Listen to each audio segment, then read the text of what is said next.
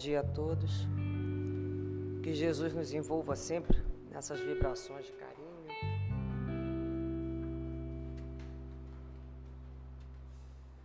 A gente vai lembrar, né? Fazer um estudo sobre basicamente a infância, né? Falar da infância, falar da criança. Nos tempos de hoje, como em todos os tempos, é tão importante pensarmos pouco a cada dia sobre esse tema que nos exige tanto como familiares, mães, tios, professores, né? educadores de uma forma geral.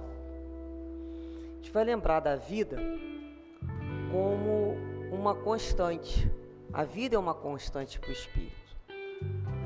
Com a doutrina espírita, nós vamos aprendendo que não existe a figura da morte. Nós sabemos que o que ocorre é chegam, chegamos a uma determinada fase né, do nosso próprio corpo físico, por uma falência dos órgãos ou por um acidente, qual que seja a causa, e se extingue a vida material. Quando a gente fala extinção da vida material, a gente vai lembrar do nosso corpo físico como uma roupa que por algum motivo se tornou imprestável. E dessa roupa a gente se desfaz, ela é colocada aí e reabsorvida pelos elementos da própria matéria, e o espírito, este sim, o Senhor da vida, imortal, esse prossegue. Isso a gente é a base sempre de todos os nossos raciocínios não há interrupção para o espírito. O que acontece da mesma maneira, se nós imaginarmos aqui, nós estamos agora em fevereiro, mas mês passado nós tivemos aí o ano novo. O ano novo é uma marca que nós encontramos de falar assim: vamos começar um novo ano. Mas na realidade nós estamos trazendo do ano passado as nossas dificuldades, ou lá nossos problemas de saúde, nosso problema financeiro, os nossos projetos do ano anterior, e continua, é vida. Só que para não ficar imenso, a gente separa por etapas. As crianças, né, os adolescentes, os jovens que voltam para as aulas, têm a sensação que vão iniciar. Não é essa ideia que a gente tem? É, uma, é um reinício, é um novo período. E é legal, a gente compra lá um caderno novo, um lápis novo, um uniforme novo e dá aquela sensação de ponto zero. A partir de agora vai ser diferente. É interessante essa visão para nos animar. Existe uma história de um moço que foi chamado para capinar uma fazenda com muito extenso, de uma área muito extensa. E ele naquele contrato ali para fazer aquela capinar aquela terra toda, arrumar aquelas árvores, ele primeiro dia ele começou a marcar aquele terreno. E foram se passando alguns dias e ele começou a marcar e isolar determinados lotes. Até que o dono da fazenda veio falar com ele: Eu paguei você para capinar e você está gastando uns dias aí com uma demarcando o terreno, demarcando o terreno. Ele falou: Ó, eu estou demarcando essa fazenda por lotes. Porque se eu sair capinando isso tudo, eu não vou saber quando eu comecei e quando eu vou acabar. Então, eu demarcando, eu fazendo um lote desse por dia, por dois dias, eu tenho a sensação que eu terminei e recomeço um novo. Assim o trabalho fica mais eficiente. E realmente, na vida nós ainda precisamos de etapas. Então a gente pode ter um projeto muito grande, mas se nós não transformarmos aquele projeto em várias etapas, em algumas metas, né? Tudo fica é, desanimador, face ao volume de coisas que a gente tem que empreitar naquela empreitada. Então é muito interessante o processo, quando a gente imagina o processo mesmo, um processo. Quando a gente fala em processo, dentro de um processo tem um fases do processo que a gente chama em direito, fases do processo estão sendo atendidas. Tudo na vida são fases para demarcar. Então não existe a finalização de nada. O que existe é uma nova etapa. Então o espírito, quando ele termina essa etapa de uma determinada encarnação e sai aqui do plano material e retorna para a sua verdadeira vida, que é a vida espiritual, a sua sociedade, o que, que ele faz depois de um certo tempo? Ele começa a passar em revista a sua vida anterior. É aquele quando a gente termina um ano, a gente passa em revista o que, que foi nesse ano que eu fiz, o que, que eu consegui cumprir, o que, que eu não consegui, vou transferir para o outro. Da mesma maneira. Então, o espírito, ao sair do plano material, ele não vai encontrar um juiz, ele vai se encontrar consigo mesmo, com a sua consciência. É a hora que ele senta lá com o benfeitor espiritual dele. Olha só, a gente está falando isso aqui no nível espiritual que a gente chama é, evolução nível médio, tá? o que a gente mais ou menos se encontra. É lógico que dentro existem é, os pontos fora da curva, tanto para o alto quanto para baixo. A gente está falando de espíritos lúcidos. Então a gente desencarna e vai sentar lá com o benfeitor espiritual. Pega-se o nosso programa de estudo, de tarefa, e a gente vai vendo. Essa situação, como é que você foi? Essa aqui eu não fui bem. Tive dificuldade nesse setor aqui. Olha isso aqui, eu fui para consertar isso aqui, acabei criando mais problema com aquilo ali. Então a gente vai passando em revista todas aquelas situações que eu consegui falar, ah, isso aqui até que eu fui melhor do que eu pensava. É assim a vida.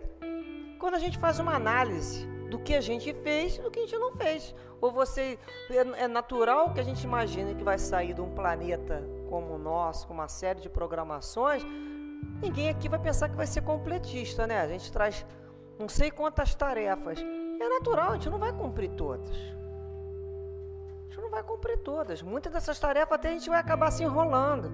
Quantas vezes a gente sai para fazer uma determinada eh, uma tarefa e a gente complica aquilo ali, né? A gente mesmo dá um nó. Então esse retorno ao plano espiritual é justamente é uma fase que terminou. Aquela fase acabou daquela personalidade que você viveu lá na terra, como Maria, como João, como Joaquim, aquela fase terminou. Estamos aqui analisando como foi aquela fase.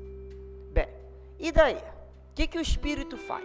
Esse período entre uma encarnação e outra, que o espírito se encontra na erraticidade, ele vai então é indivíduo, né? É, é, são individualidades, é um mundo por si só. Cada um vai escolher. Uns vão lá escolher estudar. Vão estudar o quê? Estudar aquilo que você tem dificuldade de aprender, ou que você tem vontade de aprender, ou porque aquilo que você tem dificuldade ou que você tem vontade de desenvolver. Outros vão é, buscar local para trabalhar, outros vão tentar ajudar uma determinada situação, é, na área familiar, outros não vão fazer nada. A gente não tem assim? A gente não é assim? A gente quando entra no nosso período aí de um curso para o outro, de férias, cada um faz um negócio. A gente não quer fazer nada. Fica ali. Ele não tem livre-arbítrio? A gente não aprendeu aqui na doutrina espírita que não tem salvador da pátria, que tem livre-arbítrio. Conforme eu vou ficando mais responsável, vou botando meu livre-arbítrio para escolher melhor. Então o espírito vai escolher o que, que ele acha melhor naquele período que ele está na erraticidade. Então ele começa a analisar com mais lucidez aquilo que ele tem dificuldade. Porque aquilo que eu já sei fazer, aquilo já está bem andado, já está bem caminhado. Eu vou ficar repetindo só o que eu sei fazer, ó. Olha como é que, ó como é, que é vaidoso, né? A gente é vaidoso quando a gente fica repetindo inúmeras vezes aquilo que a gente já sabe fazer para mostrar que a gente sabe fazer. Eu tenho que centrar a minha atenção para aquilo que eu não sei fazer direito, que eu faço enrolado. Aquilo ali que tem que chamar a minha atenção. Então o espírito começa a analisar. Lá com o benfeitor espiritual dele, ele falou: eu vou ter que retornar para a matéria. Porque só na matéria, só na, no plano material, na carne, é que nós seremos capazes de colocar na prática aquilo que nós estudamos é o que nos propomos no plano espiritual. Você imagina lá, eu tenho dificuldade de lidar com dinheiro. Como é que eu vou trabalhar isso no plano espiritual?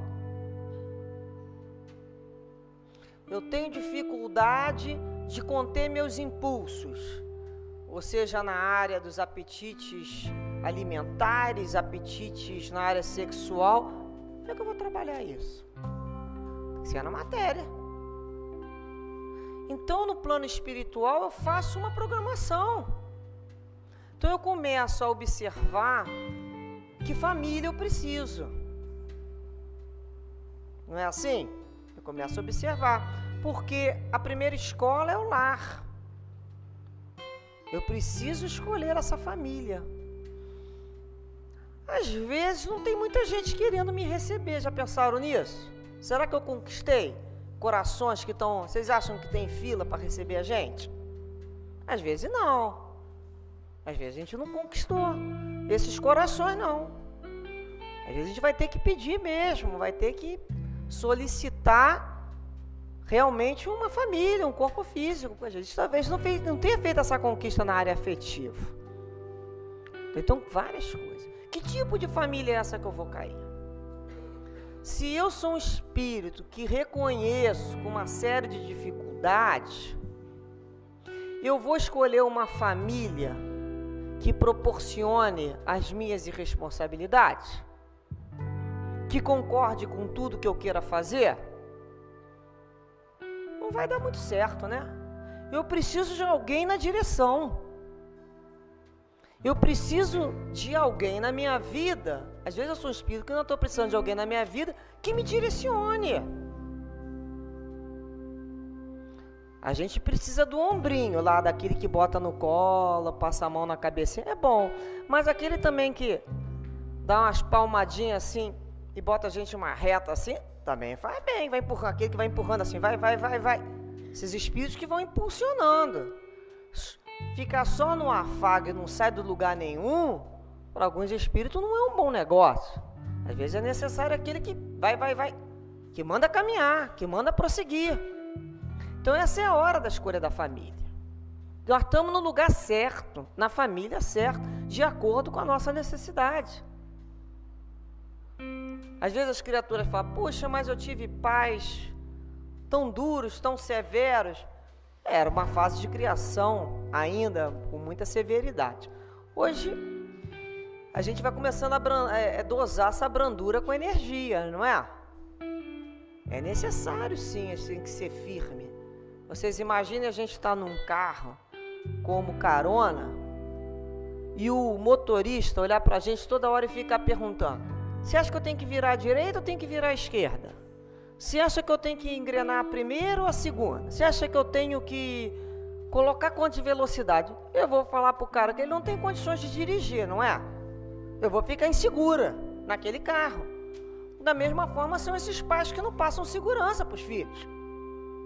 Eu não tenho que ficar perguntando para o meu filho o que eu tenho que fazer com a vida dele. Presume que eu saiba o que eu vou fazer, porque quem está ali de mãe sou eu. E isso não é falta de humildade, não. Vou ter que usar o meu instinto. Eu tenho que utilizar lá as minhas experiências, o meu conhecimento para educar. Nem só de passado, nem só de futuro. Eu tenho que passar firmeza. Então não tem que ficar perguntando para o filho: você quer tomar vacina? Você quer ir para o colégio? Você. Ele não quer nada, quem quer sou eu quero. Eu sou a mãe. Eu não, não nasci amiga, não nasci tia, não nasci vizinha. Eu sou mãe. Eu sou professora, eu sou avó. Eu sei o que, que eu sou. Eu tenho que saber o que, que eu sou. E exercer isso com segurança. Porque senão o outro vai perceber minha insegurança. Aí ele se torna inseguro. Então não tem situação de culpa. Então é quando o Espírito escolheu aquele pai e aquela mãe, sim. É, às vezes, muitas vezes é uma alma boa, mas que precisa de direcionamento. O espírito precisa de um direcionamento. Então ele começa a escolher. Escolhe a programação lá, a necessidade que ele vai ter que passar. Uma série de situações ele marca. O resto, o resto é a própria vida, vai, vai pelo fluxo. Mas algumas situações ele faz essa decisão. E ele sabe que durante um período, né, ele terá um guia como a conduzi-lo naqueles primeiros anos. Esse espírito, começa a se preparar então para a reencarnação. E a reencarnação, o corpo físico, ele, o, nós temos um corpo que nós chamamos corpo perispiritual, esse é um invólucro fluídico, né? Que nos permite a ligação do espírito com o corpo físico, esse mediador plástico, tá? Então, no momento que o espírito ele decide a reencarnar, entrou lá na fila, decidiu a reencarnação dele, entra numa fila, né? Geralmente entra numa fila, como tudo na vida, para ver se vai ter vaga naquela família. Uma série de situações. Tem uma verdadeira programação. Então tem o corpo físico que está sendo programado para aquele tipo de reencarnação. Que tipo de profissão aquele camarada vai ter? O corpo físico tem que ser programado. Ele vai apresentar tal doença com tal idade. Programação marca naquele corpo, naquele corpo perispiritual. Aquele é um molde dele, está sendo programado. Um corpo de um atleta não é diferente? É. Um espírito que tem apresentado desde o início uma deficiência física, por, quanto, por conta de quê? Daquilo que ele quer trabalhar. Foi ele que pediu. Ele pediu, né, a gente pode dizer que o corpo físico é o transporte da vida, é aquele, aquele veio se transportar, ele necessitou daquele corpo. Então aquilo foi uma programação e que tem lá os estruturadores do corpo. Então, esse perispírito começa a ser unido, desde o momento da concepção, né, a uma forma. Essas formas vão ser unidas fibra por fibra, molécula por molécula, dessa formação de um perispírito num alto grau de vibração no início de vida. Então o que, que vai começar a acontecer? A vibração desse perispírito, que é muito, muito grande, ela começa a ser o que? Diminuída, diminuída, diminuída até que ele faça uma coisa que a gente chama oclusão na carne. É como se o corpo físico, de uma certa maneira, sobrepujasse ele em determinados pontos. E nesse ponto que ele começa a ser agarrado na própria carne, para usar um, uma linguagem que a gente consiga se entender, a memória e a consciência começa a se aniquilar. Então, o corpo físico vai fazendo a forma de um apagador né, de todo que esse passado, que esse espírito trouxe, para que ele inicie uma nova fase. Para quê? Para que ele comece no novo ponto. Aí às vezes as pessoas falam assim: "Pô, mas vai esquecer tudo que ele viveu?" Mas é importante o esquecimento. Não fosse Deus não teria feito. Mas não é todo mundo que esquece não. Tem gente que não traz a sua lembrança um bom tempo. O próprio Leon Denis era um que recordava com muita facilidade das suas vidas pretéritas. A maioria mantém-se essa lembrança até enquanto essa primeira infância existir. Porque nesse período, na primeira infância, é como se o espírito, né, ele não ficasse ali meio solto, que a gente chama assim, a memória dele não está meio solta, né, o, ele fica rodando, o invólucro, fluídico, ele não está meio rodando em volta do corpo a, processo da reencarnação só se dá totalmente aos sete anos de idade, mais ou menos, aos sete. Esse processo dura esses anos. Então o espírito vai, o perispírito se aproximando, essa colagem que a gente chama no corpo físico se debuxa aos sete anos de idade, mais ou menos. E o que, que a gente percebe nisso? Que a criança, ela vive muito a vida ainda anterior.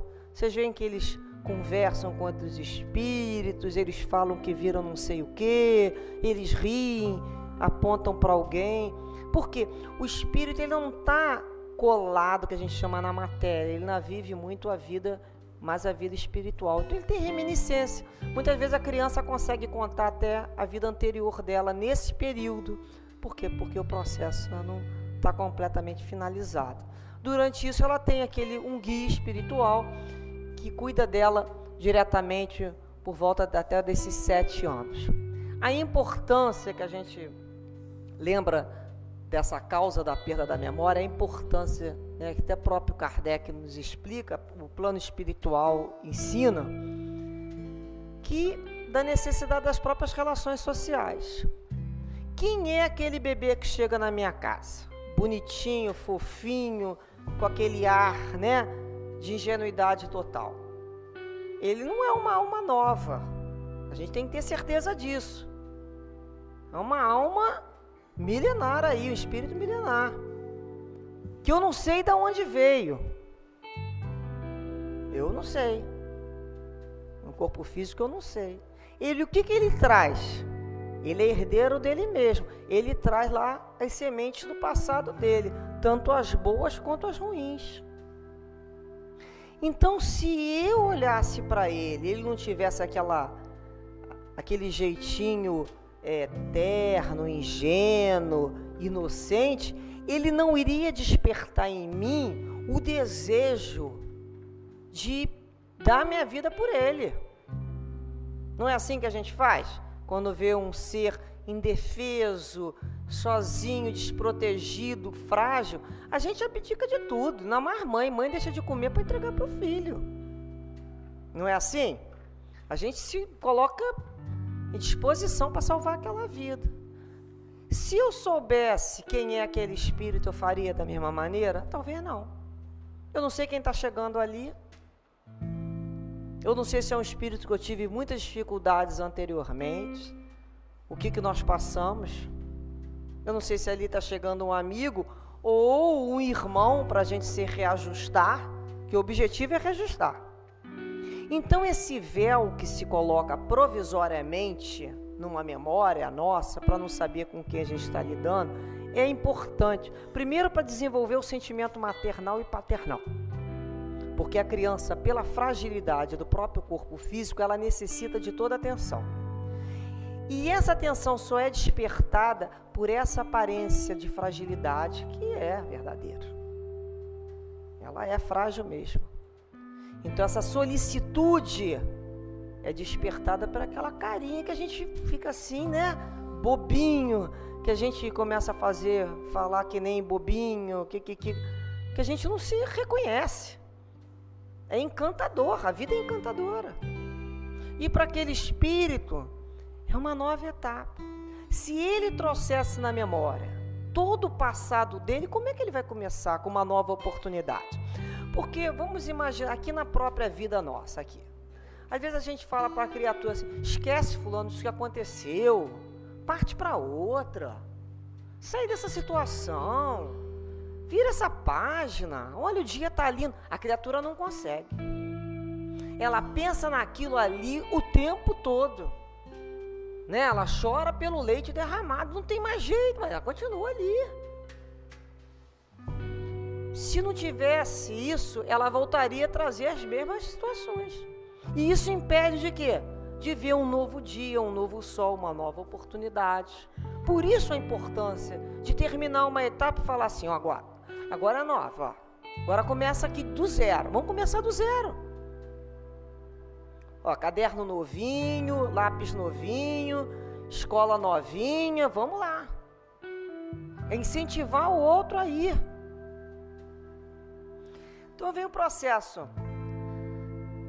dessa perda de memória é justamente para poder estarmos juntos. Sem eu me sentir humilhada perante quem me recebeu. Eu não sei minha dívida com ele, porque eu me senti humilhado o tempo. Imagina a gente se sentir humilhado o tempo todo perto do outro. Ou então se sentir ali naquela presença de superioridade. Quantas situações nós trazemos de orgulho de casta, não é? De classe social, orgulho de cor, preconceitos, julgamentos. Vou trazer tudo de novo. Se eu estou aproveitando a oportunidade para começar numa nova família que eu escolhi para me tirar aquilo, aquele problema que eu trago, eu vou começar com aquela situação toda de novo? Então não consigo fazer. Por isso o esquecimento. Porque às vezes vocês reparem que às vezes a gente vai para um colégio, os professores todos são muito bons. Mas tem alguns que a gente aprende melhor do que com o outro, não é? Eles falam a nossa linguagem. Não é que eles sejam melhores do que outro professor. Nós temos mais afinidade com aquela maneira de ensinar. A gente necessita mais daquele tipo de condução de raciocínio do que do outro. Não é menosprezando o outro. A gente começa a entender o que, que como é que a gente entende melhor. E às vezes a gente reclama, né? A gente vai chegando numa idade, ah, minha casa, meu pai não deixava nada, minha mãe não deixava nada, é uma, uma, uma educação muito rígida. E eu fico imaginando se eu tivesse nascido num lar de, de, de uma educação muito solta. Não ia dar certo. Né? Tem, eu sou um espírito que necessitava de disciplina, de muita disciplina. Então a gente só vai reconhecer isso depois que já falou um montão de bobagem para o pai e mãe, geralmente, não é assim? Aí a gente reconhece que eu era um espírito que necessitava de disciplina. Graças a Deus eu tive disciplina. Ah, erraram a mão algumas vezes, tinham que fazer, não tem manual, né? Então a gente começa a perceber depois de uns anos assim, pô, como eu precisava daquele tipo de familiar, como aquela família foi importante com esses valores que essa família me agregou. O que, que essa família me agregou? Aqui a honradez, o caráter, o trabalho. Teve dificuldade financeira? Teve, mas olha só o que eles agregaram no meu espírito. Isso aqui era mais importante. Precisava trabalhar isso aí. Então, quando a gente começa a entender o que, que vem fazer naquela família, o que, que aquela família tem de valores, ou para que eu suplante aqueles valores que aquela família tem, ou eu vim ensinar aquela família também, ué. Então a gente vai aprendendo o que a gente está fazendo naquele, naquele grupo, naquela escola, naquele grupo familiar. E a memória, por mais que a gente fale que tenha sido apagada do espírito, ela sempre fica por forma de que a gente chama impressões, né? instintos. Então a gente vai lá. Ah, de vez em quando nós temos uma coisa que a gente fala assim, as antipatias e simpatia. Não sei porquê. Né? Gosto muito de fulano. Eu tenho muita dificuldade com cicrano. O que, que é isso aí? Se não a revelação do passado muitas vezes. Às vezes não, às vezes é coisa mesmo da nossa cabeça, tá? Não vamos entrar sempre nisso que é passado, não. Às vezes é nossa má vontade com o que é diferente da gente ou que nos contraria. Mas essas, quando são muito fortes, as antipatias e simpatia, principalmente na criança, a gente deve ver a revelação do passado, ó, o passado da pessoa. Ele pode não ter memória, mas tem essa impressão do que agrada, do que agrada, essas respostas rápidas, né? essas intuições rápidas que ela tem, a ideia inata que ela traz, um conhecimento, uma habilidade, uma determinada disciplina. Pô, aquela, aquela criança sabe aquela matéria pra caramba, ou o dom para música, o dom para pintura, enfim. Ela traz e se demonstra a aptidão dela. É só a gente observar.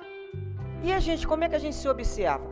Para que, que eu preciso saber quem eu fui no passado? É só eu começar a observar o meu, as minhas instinções, meus instintos, né? os meus desejos mais profundos. Aquilo ali sou eu.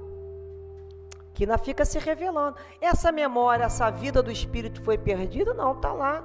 Né? No momento, emergiu lá no, no inconsciente, está lá no inconsciente.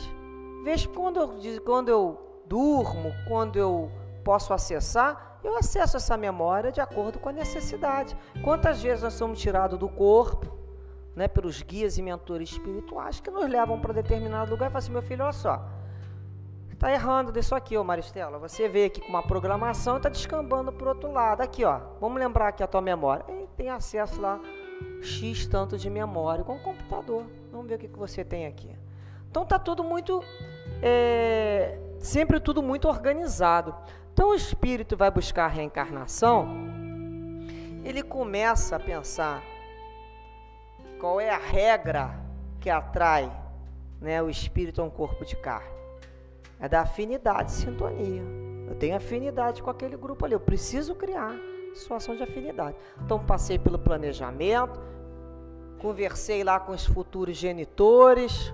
Muitas vezes os genitores são tirados do corpo físico para se encontrar com esses espíritos que vão receber, uns são programações muito anteriores, e o espírito se prepara para essa chegada na carne. Ele sente na realidade uma grande atração, né? É como se ele fosse arrastado. E ele entra num período aí de perturbação que a gente pode dizer mais complicado até do que o desencarne. Ele entra no período de perturbação, ele fica meio que adormecido e como nós conversamos, esse processo vai se consolidando lá até os sete anos de idade. Por isso a importância se conversar desde a barriga, né? Vai lá, meu filho, é isso mesmo. Pode vir que a gente está aqui te esperando, ou a criancinha está lá dormindo na hora do sono. O corpo físico está dormindo, o espírito está ali por perto. É quando a gente fala para o espírito: Ó, estou aqui, pode confiar em mim. Né? Nós estamos aqui para te ajudar, para te proteger. Você não vai ficar sozinho. Você vai passar, tiver, o que você tiver que passar, conte comigo.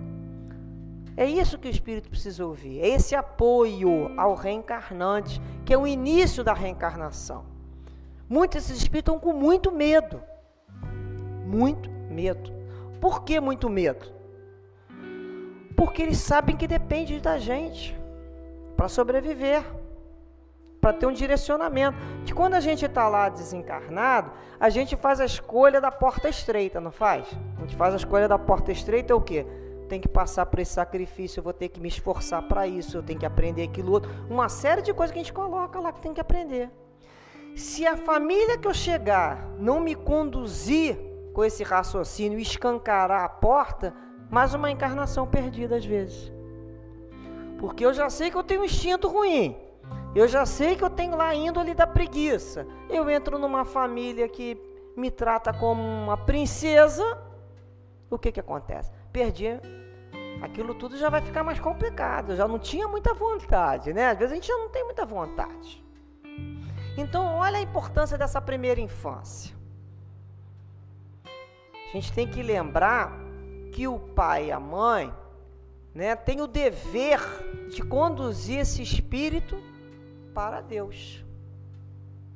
Essa é a primeira missão, é o progresso daquela alma. Então aquele espírito não reencarnou na nossa família para enfeitar a minha casa. Ele não reencarnou para eu botar lacinho na cabeça dela. Não é para isso para eu desfilar, não é nada disso. É um espírito que traz um passado que eu desconheço. Em primeiro lugar, um passado que eu desconheço. O espírito sopra para onde quer. Não é essa história? E vai para onde quer. Eu não sei de onde ele vem. Então, essa primeira infância, a, o cuidado com uma, numa reencarnação, é, é uma questão de muita responsabilidade. Eu não sei se está chegando na minha casa ali um espírito que tem dificuldade lá, uma fragilidade com álcool, não é? Com a bebida. Aí, pequenininho, os pais começam a festa de final do ano, fica oferecendo álcool para a criança, botando na chupetinha, ou deixando ah, um golinho só. Você não sabe se ali está o espírito de um alcoólatra. Não sabe. E se tiver? Aquilo estava adormecido. Foi acordado. Você não sabe se ali está um espírito de um preguiçoso. Preguiçoso mesmo. Que não gosta de estudar, que não quer nada. Foi colocado na família. Se você não der algumas tarefas para aquela criatura desde novo não cobrar, o que, que vai acontecer? Vai voltar. Então ninguém vem aqui, ninguém reencarna para ficar reeditando vidas anteriores. Veio aqui para sair daqui melhor do que entrou. O objetivo da reencarnação é o progresso do espírito. E o que é progredir? É a porta estreita lá da programação que se fez. Então o espírito vem para consertar aquilo que ele tem dificuldade. Então ele escolhe a família, às vezes vai cair numa família cheio de amigos, não é isso? Que bom!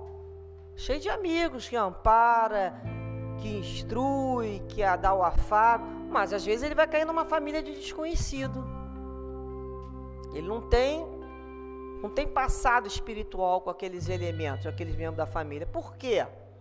Por que ele veio ali? Ou veio para aprender alguma coisa com aquela família, ou veio para ensinar. Para valorizar a família, valorizar laço de afeto ou ele sai da terra aqui levando o que a gente chama de um ódio danado de alguém, não tem? As questões que foram mal resolvidas. A gente sai por aí dando nó. Aí o espírito quer continuar progredindo. Durante muito tempo ele olha para aquele grupo e fala: nunca mais eu quero olhar fulano. Aí chega uma hora que para ele passar para um plano espiritual melhor, A senha chama-se caridade. Aí o instrutor dele falou: Ó, meu filho, a gente pode passar para o plano espiritual superior que você está querendo ir, mas ó, a gente está vendo aqui que você tem esse problema aqui, esse, esse amarrado aqui, ó. Não é assim um amarrado aqui, emocional? E aí? Como é que vai trabalhar esse nó? Se você vier como família é mais fácil, porque como vizinho vocês vão se mudar. Um o cara do, vai bater a porta na cara do outro. Ou coisas piores. Vem na família. Vem na família que a gente tem que aguentar mais tempo. Então, camarada, rejeita, rejeita, mas chega uma hora que ele fala, não vai ter jeito começa a se preparar para vir naquela família. Ele olha para aquelas pessoas, né, ele, ele, ele, não tem estômago, o espírito não tem estômago, mas digamos que dá uma reviravolta. Você vê algumas pessoas que vão ter que voltar com ele na casa, como filho, como irmão. Então, ele, ele tem lá o apoio espiritual. Você vai que a gente vai te apoiar. Vai ser uma prova. Vai ser uma prova danada aquela reencarnação naquela família. Mas vamos, a gente vai estar te apoiando. Então a espiritualidade promete o apoio. E ele se arma lá de coragem e vem para aquela família. E aí? Aí que a gente vai explicar essas situações familiares que às vezes a gente fala que não tem explicação. Tem sim. Está lá atrás. A gente só está vendo a ponta de um iceberg.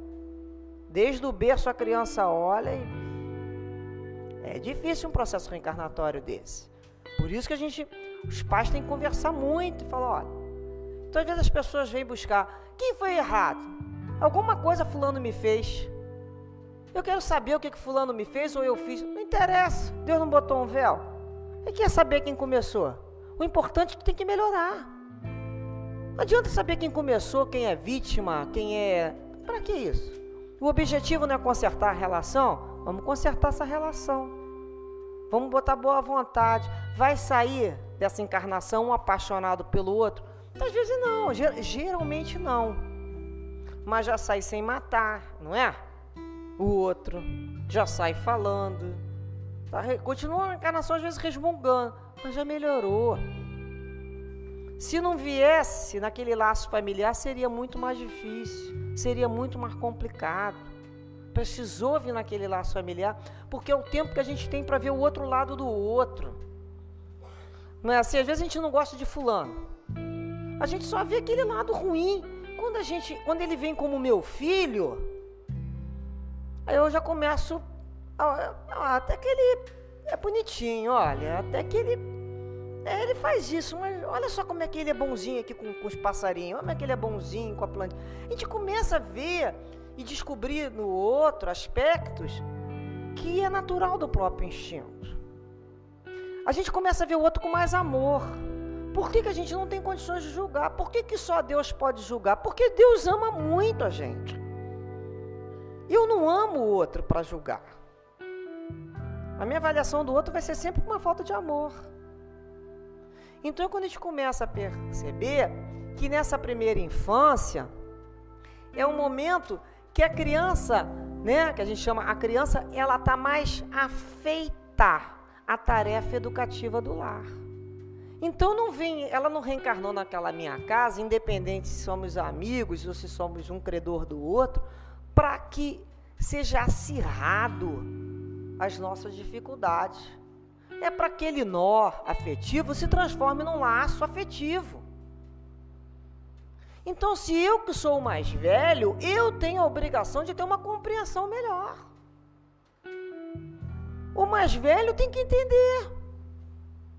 Não é ficar passando a mão na cabeça, mas ele tem que ter essa compreensão que nós não saímos aí plantando flores o tempo todo, não. A gente plantou muita planta ruim mesmo.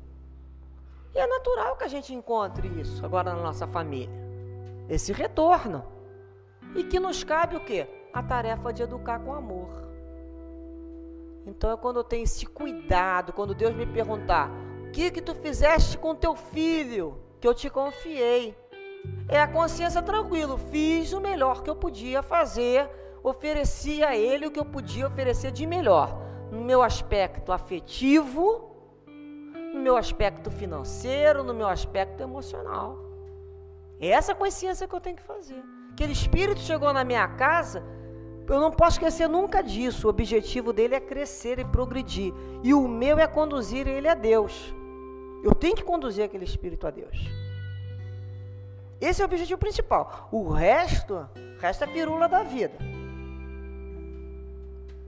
Isso sim. Colégio que ele vai estudar, se eu vou ter condições de pagar colégios, isso é outra história. A minha condução daquela alma a Deus. O que, que eu passo de exemplo? Então, naquele momento, a gente pode dizer que ele sofre as influências muito maiores do meio, do pai e mãe, da família. O que, que ele está vendo? Então não adianta trazer o filho para a casa espírita, ou lá para a igreja, ou lá para o templo que eu frequento, e em casa ele percebeu um comportamento antagônico. Vê lá o pai e a mãe fraudando lá o imposto de renda, né? Puxando um gato, jogando lixo na rua. Ué. Eu não estou conduzindo ele para Deus, para as leis morais? do que é certo, do que é errado? Como é que eu tenho esse comportamento? Eu sou o meu primeiro, eu sou o primeiro professor de um filho, de um neto, de um sobrinho. O primeiro professor sou eu. Eles estão só de butuca, né? Só a criança dá aquelas olhadinhas. Que está filmando, gente está sendo filmado, é um Big Brother, né? Então a gente começa a perceber a importância desses exemplos que eu estou passando. Que tipo de escola ele está frequentando? Como é que eu falo para o meu filho sobre a relação dele com os colegas? Ou eu ensinei ele a ser um príncipe? Ser um príncipe? Vai ter uma frustração danada, onde ele vai descobrir que não é príncipe, não é? Ninguém é melhor do que ninguém. É a princesinha, princesinha, vai ter que encontrar um príncipe. Já viram princesinha tendo que trabalhar, pegar trem? Aí começam os problemas que a gente cria. O nosso narcisismo que transfere para a criança. São os nossos sonhos. Criança não veio para isso. É igual quando a gente vê essas pessoas com animal, né? A gente vê cachorrinho, sendo... o animal tem que ser bem cuidado, mas quando você vê animal com óculos e garrinho em bercinho de bebê, é uma necessidade do animal? Não. Necessidade daquela criatura. Está até atrapalhando. E está fazendo muito mal ao animal. Então é quando a gente começa a entender o que, que aquela criança veio buscar. Para a gente não jogar os nossos anseios e entupir o outro de problema. Então o outro veio procurar uma família, um ninho de afeto, não um poço de neurose. Aí às vezes a gente tem que dizer não para a criança? Tem que dizer não, sou eu que estou dirigindo esse carro, ué.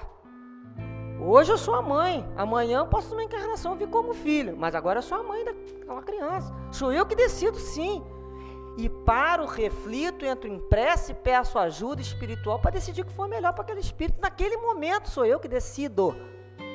Isso tem que estar claro.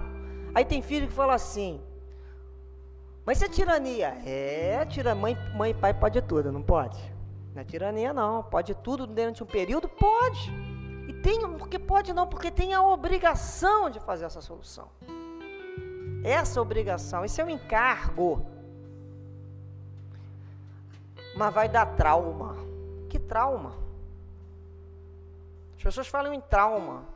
Trauma é dizer sim o tempo todo para uma criança. Trauma é transformar aquela criança num elemento para a sociedade indesejável. Porque se eu não educar, a rua vai educar de uma forma sem amor. É só irem em presídios para vocês verem como é que é a educação. Muitas vezes a gente educa em casa e mesmo assim eles não querem aprender. Aí é outra história. Mas não por ausência minha. Então o pai e mãe não é amiguinho do filho, que tem que ser altamente popular. E às vezes os avós também falam isso. Ah, a educação é com o pai. Não, não.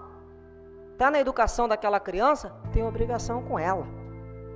O que dá trauma é a falta de amor. O que dá trauma é o abandono, você saber que você está sendo abandonado. Às vezes o outro te enche de presente, te deixa solto fazendo o que você quer, aquilo ali é abandono.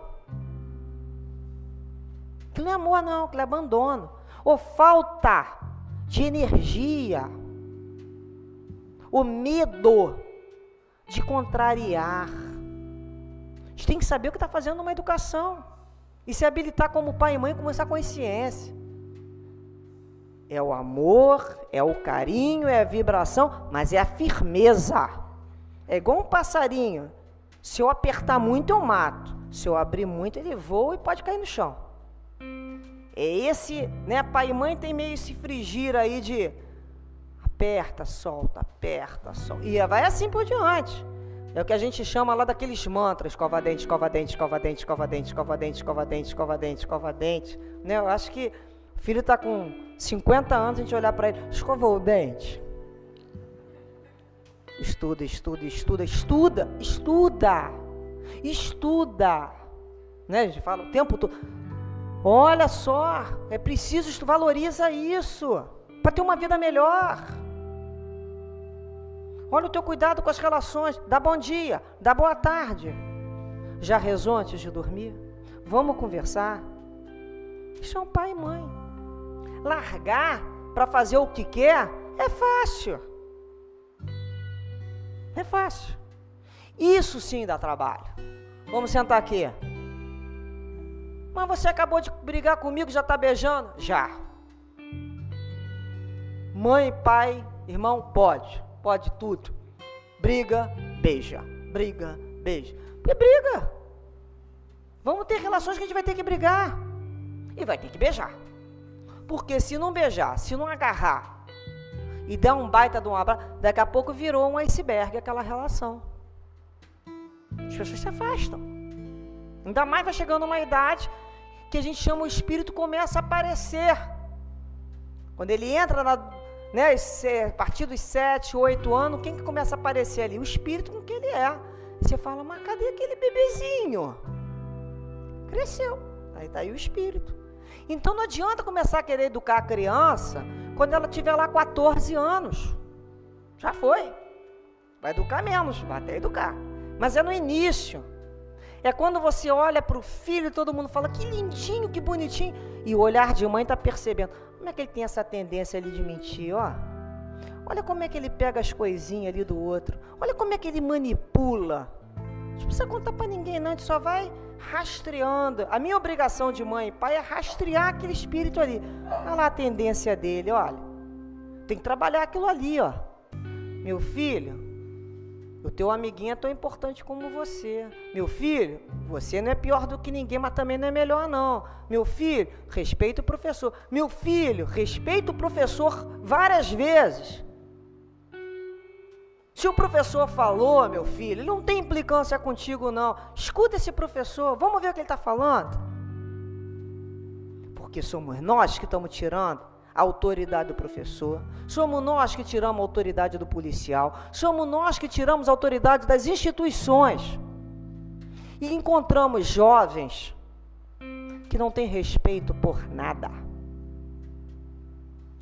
Que nós vamos colher justamente é o resultado da nossa apatia educacional dentro de casa. Então, quando a gente começa a compreender a seriedade que é um processo educacional dentro de casa. É muito amor. Então, brigar com o filho, falar firme, isso não dá trauma, não. É a vibração da minha voz que às vezes pode causar um trauma. Quando eu chego com as minhas frustrações em casa, sejam financeiras, profissionais ou afetivas ou sexuais, e desconto no filho, isso sim dá trauma. Quando eu venho para descontar. Quando eu vou conversar com o filho, eu tenho que entender que eu tenho que estar com a cabeça tranquila, calma. Não é na hora da raiva. Então a gente vai conversar. Ali tem um espírito que merece todo o meu respeito. Todo o meu respeito.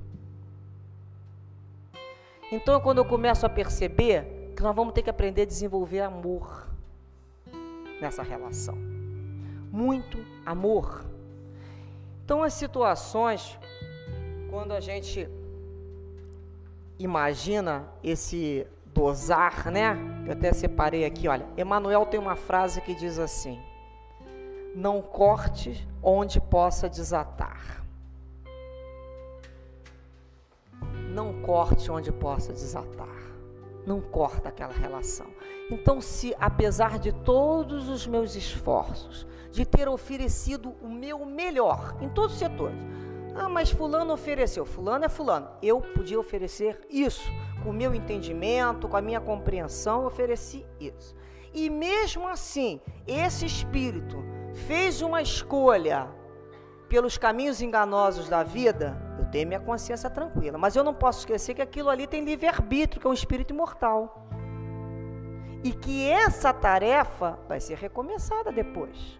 E que antes dele ser meu filho, ele é filho de Deus. Ele é filho de Deus. Então, eu talvez não consiga reconstruir um espírito numa encarnação. Vai precisar, para aquele vício que ele tem, para aquela dificuldade que ele apresenta, várias reencarnações, com vários professores diferentes, várias casas diferentes. Ele vai aprender.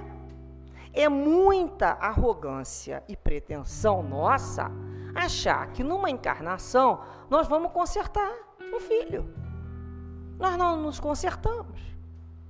Muitos vão sair com alguns vícios, mas é da nossa obrigação que tenhamos trabalhado. A semente foi plantada. É isso que nós temos que trazer sempre essa ideia. A semente foi plantada. E quando Deus nos perguntar: "O que fizeste com o filho que te entreguei?", possamos realmente dizer: "Fiz aquilo que eu podia fazer de melhor" ofereci todo o meu entendimento e todo o meu amor para aquele espírito. E tenho certeza que essa semente, se não está dando frutos agora, vai dar. Um dia vai dar. Os frutos pertencem a Deus. Que Jesus abençoe a todos nós, abençoe as nossas famílias e nos inspire sempre a esse espírito de vigilância junto a nós e junto àquele que recebemos na tarefa de educar. Graças a Deus.